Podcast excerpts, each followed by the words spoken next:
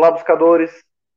Estamos iniciando mais uma edição do programa Leituras para Viver Melhor, programa produzido em parceria da editora Teosófica com a TV Suprem. TV Suprem, que é o canal de comunicação da Não Planetária, canal 2 da NET em Brasília.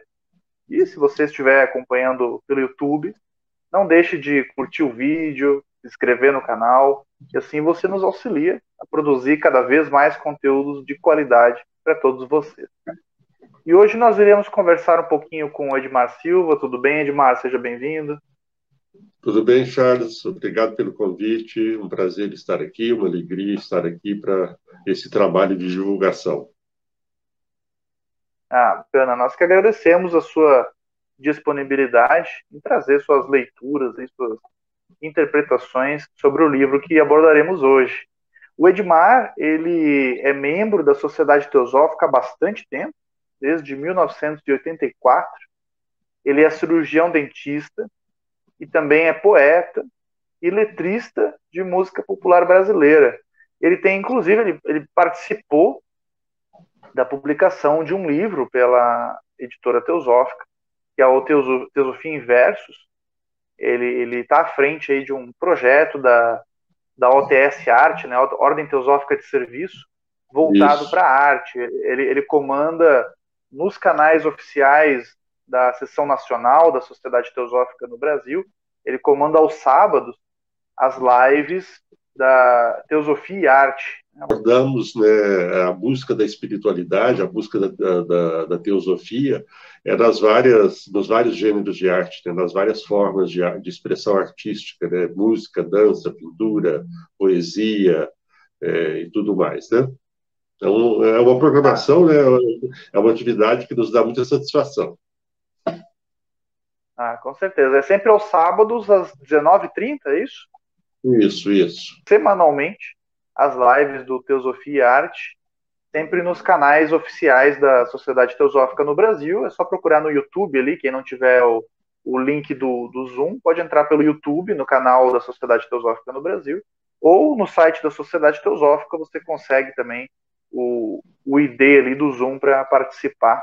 Né? Então é Luz no Caminho, um clássico da literatura, não só literatura teosófica, ele é um clássico da literatura espiritualista, ocultista.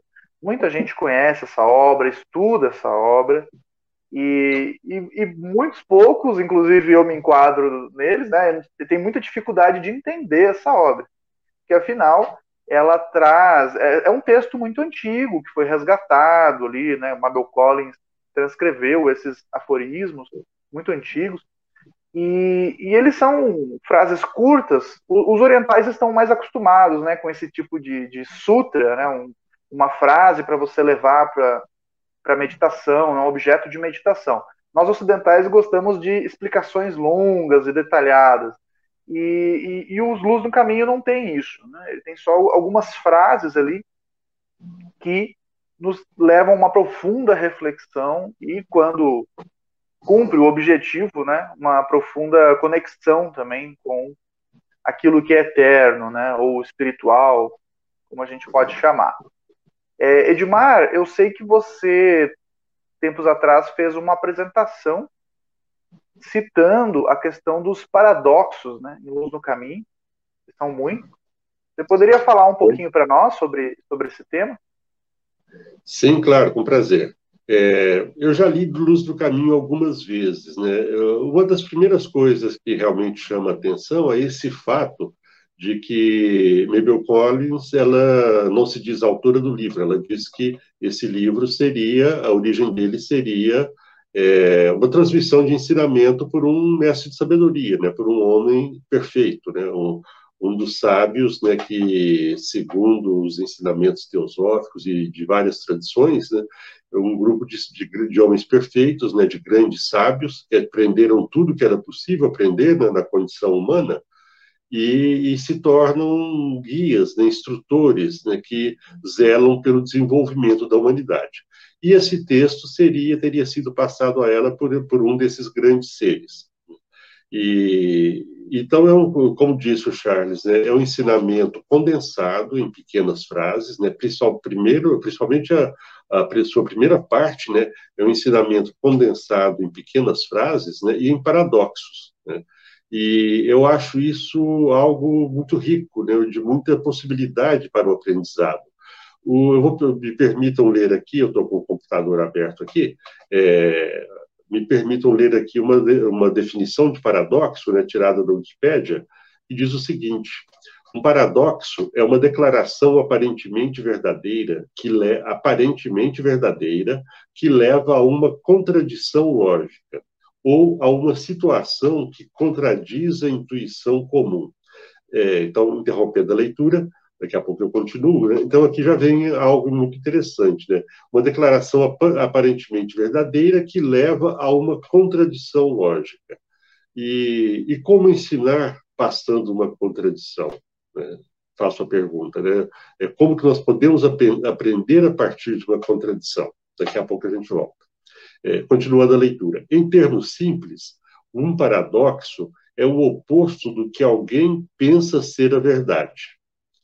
A identificação de um paradoxo baseado em conceitos aparentemente simples e racionais tem, por vezes, auxiliado significativamente o progresso da ciência, filosofia e matemática.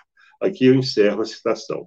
Então, vejam só o poder que essa definição, que eu não sei de quem é, está lá na Wikipédia, o poder que essa definição atribui a, ao paradoxo. Né?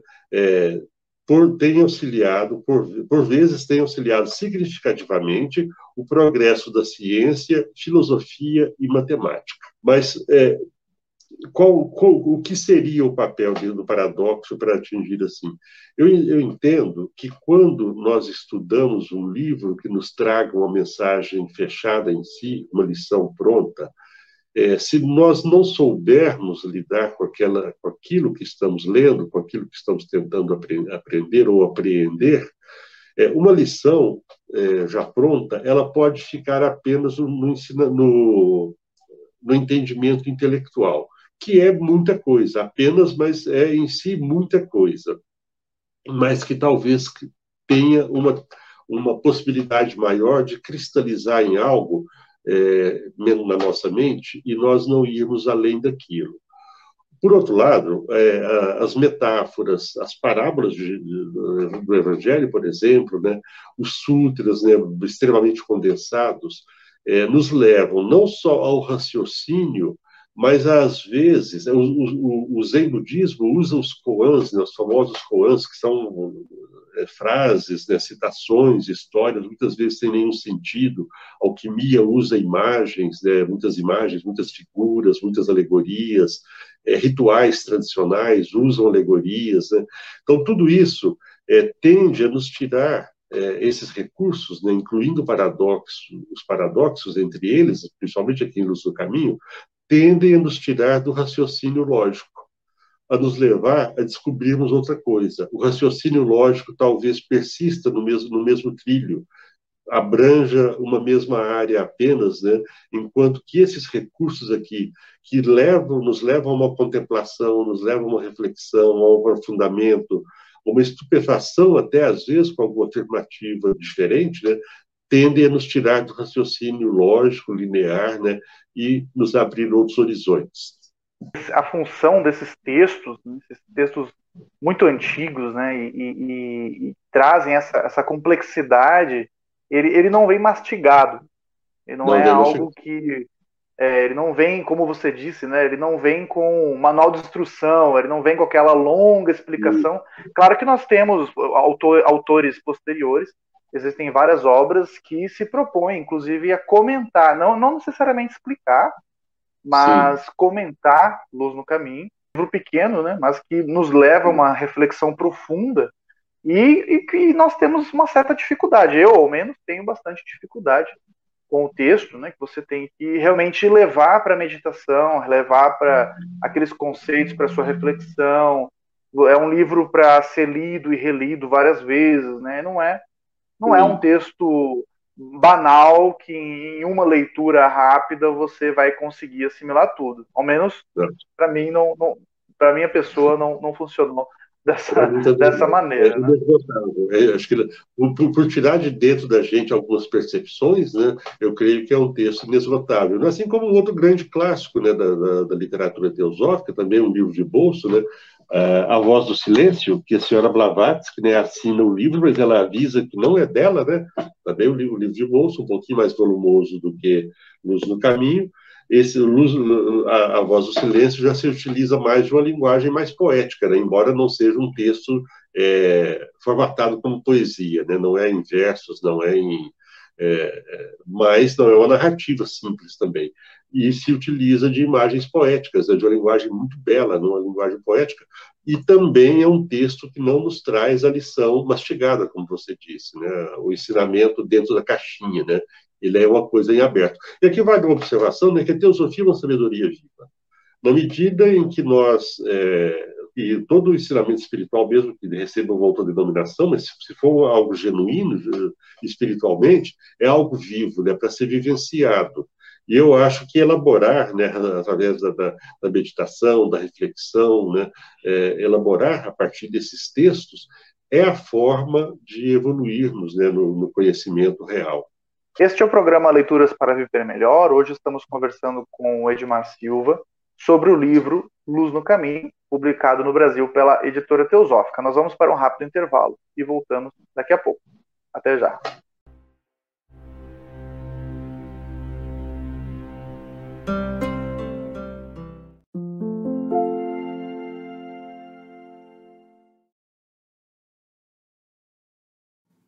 A editora Teosófica está com uma grande novidade para seus leitores. A revista Sofia, publicação que há quase 20 anos apresenta temas relacionados à espiritualidade, autoconhecimento, religiões, ciência e filosofia, agora está disponível também na versão digital.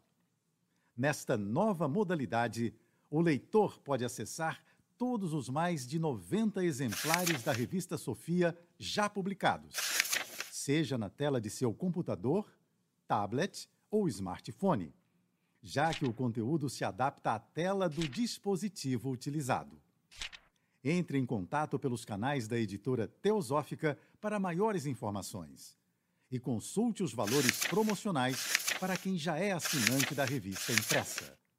Editora Teosófica Livros para Viver Melhor.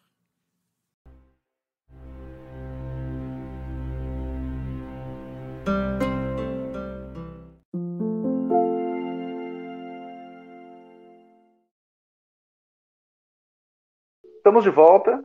Programa Leituras para Viver Melhor. Hoje conversando com Edmar Silva sobre o livro Luz no Caminho, de autoria da Mabel Collins, um clássico da literatura teosófica, ocultista, espiritualista, um livro muito conhecido e estudado por muitas pessoas e inclusive muitas vertentes espirituais, né?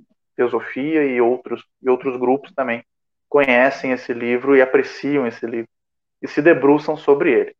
Edmar, no primeiro bloco você falou sobre a questão do paradoxo, de como ele nos movimenta internamente, né, causa essa, essa esse movimento interno intelectual também.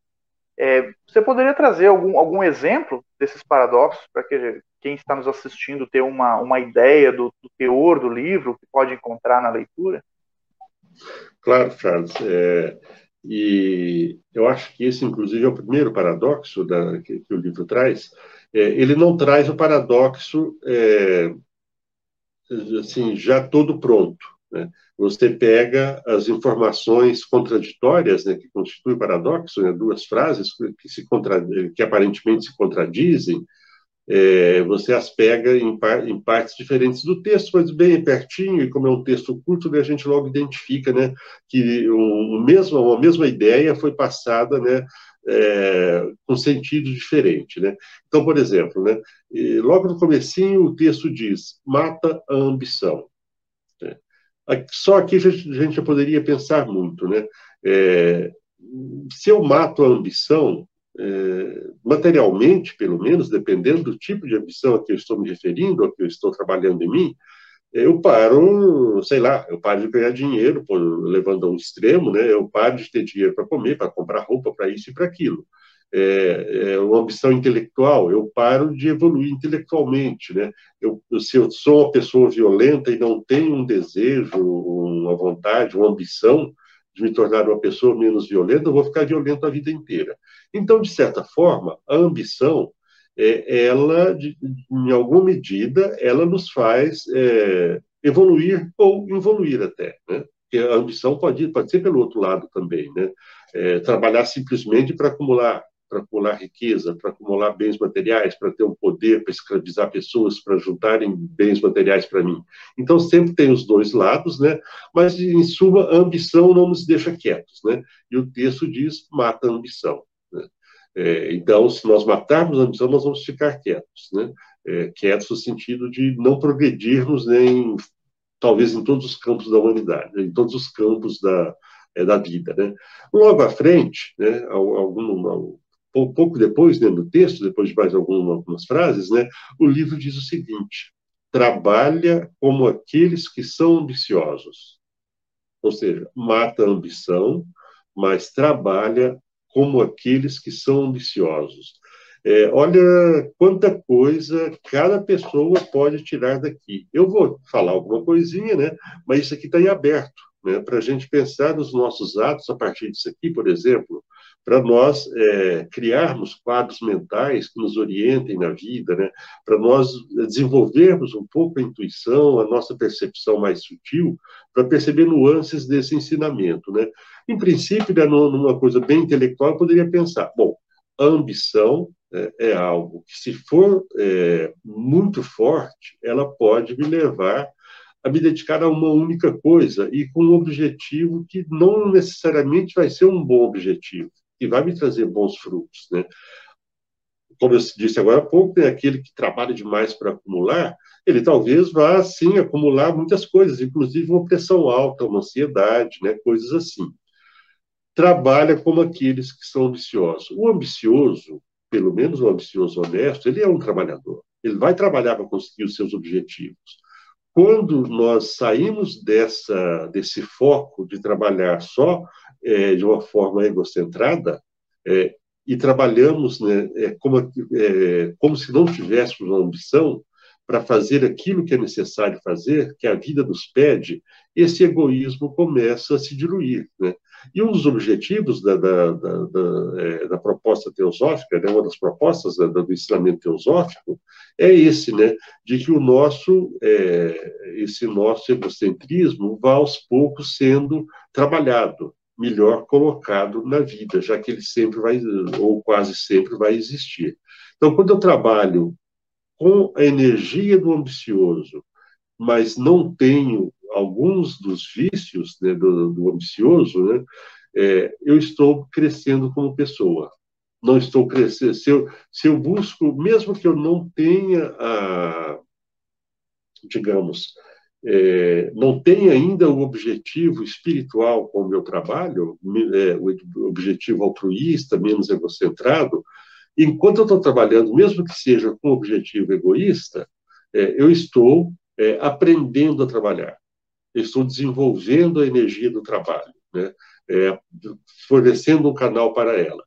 Aos poucos, né, esse trabalho, aos, conforme formos percebendo que ele não nos traz um crescimento real, interno, aí talvez aquela energia que foi aprendida, que nós aprendemos a lidar com ela, ela começa a, a ser utilizada de uma forma é, que não tem a ver com a ambição comum né, mas apenas de fazer o que a vida nos pede que seja feito. Então, esse é um dos paradoxos, né? E outros, né? Eu estou olhando aqui no meu computador, né? É, mais à frente ele vai dizer: mata o desejo de viver, mas respeita a vida como aqueles que a desejam. Então vejam que são coisas muito fortes, né? Mata o desejo de conforto, ser feliz como aqueles que vivem em função da felicidade. Então, sempre isso, né? tirando o foco do, do, do, do, do egocentrado, né? do egocentrismo, né? e tornando esse foco amplo, né? É, em, em, em direção ao bem comum. Eu tenho a impressão, lendo e ouvindo agora você comentar também, E o foco é que você faça a ação, mas você não seja escravo da necessidade daquela ação. Exatamente. Você, você mata, ou no sentido é, é, literal, figurado, né? Você mata, você suprime aquele desejo de conquista, né? Aquela, aquela ambição, né? Aquele egocentrismo, mas você continua agindo no mundo.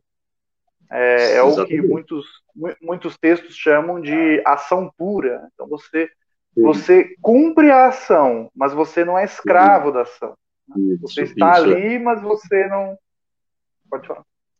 Tem um conceito no Oriente, né, que o conceito de Nishkama Karma. Né? Nishkama Karma, né? Nish é uma negação, Kama é, tem a ver com desejo, tem a ver com emoção, tem, é, e, e, karma é a ação. Então, é a ação livre do desejo. A ação, poderíamos dizer, livre da ambição. É aquela ação que é feita porque ela é necessária. E isso é muito interessante. Né? Um outro conceito é o conceito de Dharma, né? o conceito é que e Dharma aí vai ter desde a visão budista, né, que diz que Dharma é a lei, né? Mas aí várias, a Nibesa tem um livro que ela é, que saiu pela editora teosófica também, chamado Dharma, né? É, onde ela usa dezenas de palavras né, para tentar dar um sinônimo para Dharma, né? Justiça, é, bem e várias, várias outras, né? Dever, né?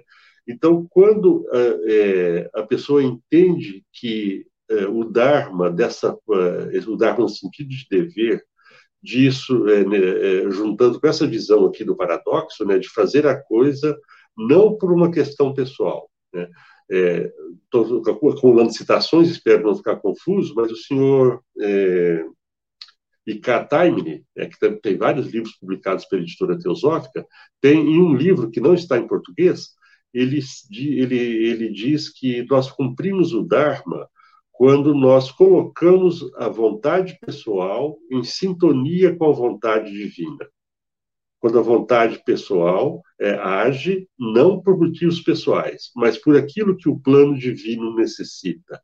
Talvez esse seja o ponto máximo, e isso sou eu que estou dizendo agora, que talvez isso seja o ponto máximo, né, aonde esses paradoxos possam nos levar a agir impessoal, a, a agir como individualidade, mas de uma forma impessoal.